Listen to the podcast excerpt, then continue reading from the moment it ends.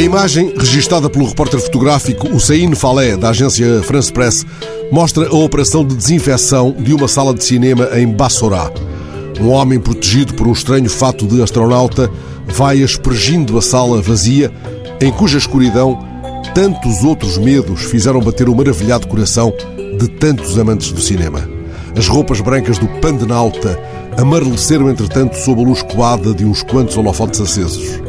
Esta é a mesma luz coada que conduziu os cinéfilos de Bassorá aos respectivos lugares de uma nave em que tantas vezes viajaram até ao infinito do espanto, até onde, como na canção de Gabriel o Pensador, deuses e deusas se abraçam e beijam no céu. Tudo em redor é vermelho. As cadeiras, as paredes de onde pendem colunas de som silenciadas, tudo é vermelho como a febre dos contaminados no ecrã que detecta os impuros.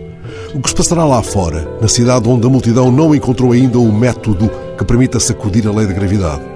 Lá fora corre há séculos, em sessão contínua, um outro guião.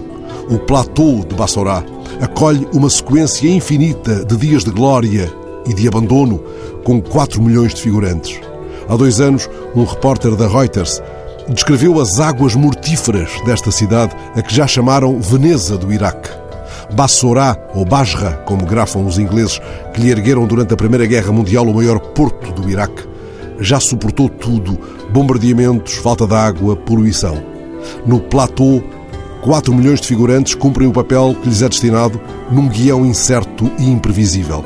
O Pandanauta garante que a nave esteja pronta para transportar os eleitos da sessão seguinte, a sessão da noite, até onde, como na canção de Gabriel o Pensador, não existe a gravidade. Iniciada a viagem, todos se livrarão do peso da responsabilidade de viver nesse planeta doente.